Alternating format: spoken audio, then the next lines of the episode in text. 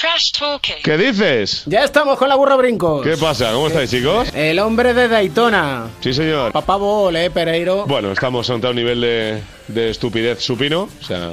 Y el juego Eh, que te da la crónica Además, no, pero te, que- te voy a decir, sí, me da, pero eh, creo que Lonzo Ball no tiene nada que ver con su familia. Eh, le veo completamente aparte del tema. Y no sé si por ahí responde un poco el hecho de que eh, papá se haya llevado a Liangelo y a Lamelo a, a Lituania. Eh, lamentable primer partido de los dos.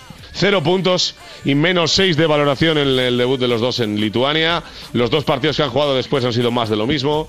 Eh, algo mejor Lamelo que Liangelo, que no vale eh, directamente ni para eh, pasar la, la mopa. Eh, así que estamos en esa circunstancia. Esa una. Y la otra que le va a encantar a, a Edu y a ti, David. Sabéis que hay un rumor de traspaso entre Cleveland y Los Ángeles Clippers eh, por eh, Tristan Thompson y eh, Ayman Sampert eh, a cambio de, eh, de André Jordan y Lou Williams.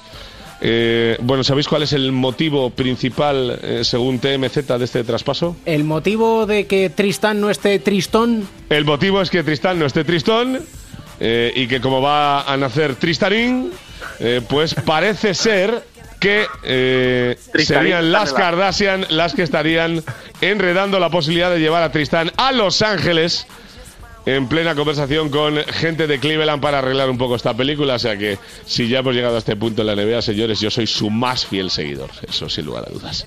Bueno, eso al hilo, Kim Kardashian eh, salió al paso y puso muy mal a, a Lamar Odom, ex marido de, la actual mujer de, de Tristan Thompson, cuando él dijo, bueno, pues esperaba que fuera a haber algo, ¿no? Toda una posibilidad de reconciliación, pero ya me di cuenta que después del cuarto jugador en NBA ya se había acabado.